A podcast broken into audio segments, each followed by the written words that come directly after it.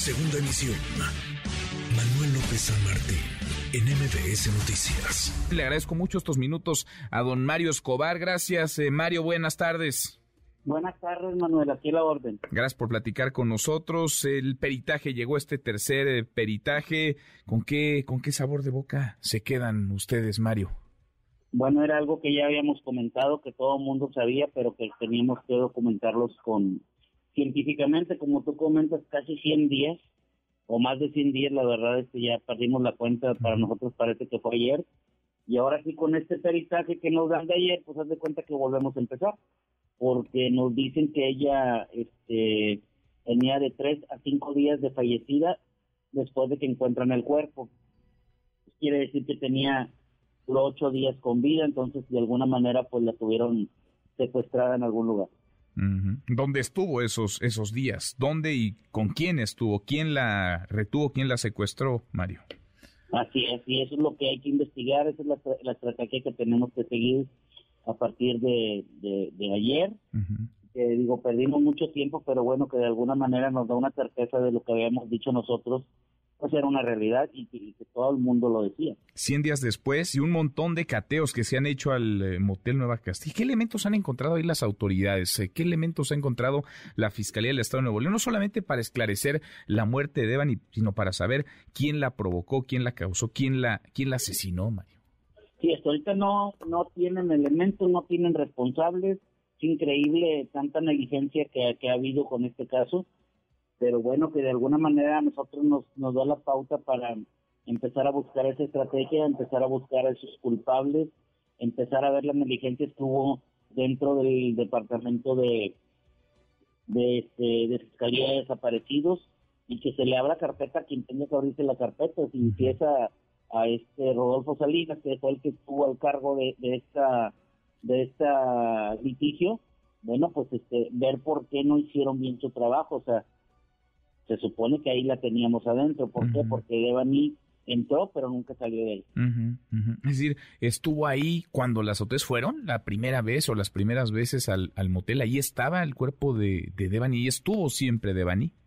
Estuvo siempre Devani ahí, con vida o sin vida, no lo sabemos, es lo que tenemos que investigar para poder determinar este eh, y tratar de encontrar a los presuntos culpables. Porque no solamente es la impunidad, digamos, más de 100 días sin que haya un responsable detenido o una orden de aprehensión girada, es la negligencia de las autoridades, Mario. Es la negligencia, la impotencia, para nosotros es este el que hubo dolo y este violentaron los derechos humanos de Devani y la secuestraron. Este, hubo muchas cosas, hay muchas cosas que después de 100 días no nos pueden decir nada, entonces hay que empezar a trabajar sobre esta nueva estrategia que ya está documentada y, que este, esperemos que en próximos días tengamos noticias de los indicios que pudo haber o que puede haber, haber habido dentro de, de estas negligencias dentro de esta diligencia. Sobre las causas, sobre el motivo de la muerte, la muerte por, por asfixia, sofocación, ¿ustedes quedan conformes con esa explicación, Mario? Bueno, conformes no, este, pero enojados, tristes y, y a la vez confundidos, este, porque bueno, eso se debió haber dicho desde un principio y seguir esa línea de investigación de feminicidio, como lo comentabas en un principio.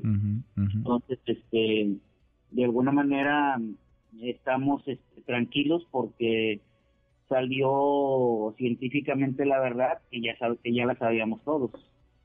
Digo, lo menos que uno esperaría es la renuncia de quien elaboró y de quien difundió un primer peritaje que decía una cosa radicalmente opuesta, ¿no? Desde la Fiscalía de Nuevo León, Mario.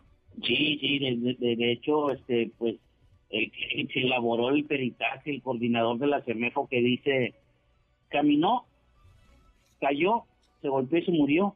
Y no fue así, o sea, nosotros nunca creímos en esa historia, pues estábamos tranquilos. Lamentablemente a las autoridades de aquí de México se lo tenemos que demostrar con documentos científicamente cuando era a, la vista de todos y, bueno, pues ahora ya está demostrado, ahora hay que buscar las estrategias para encontrar a los presuntos culpables.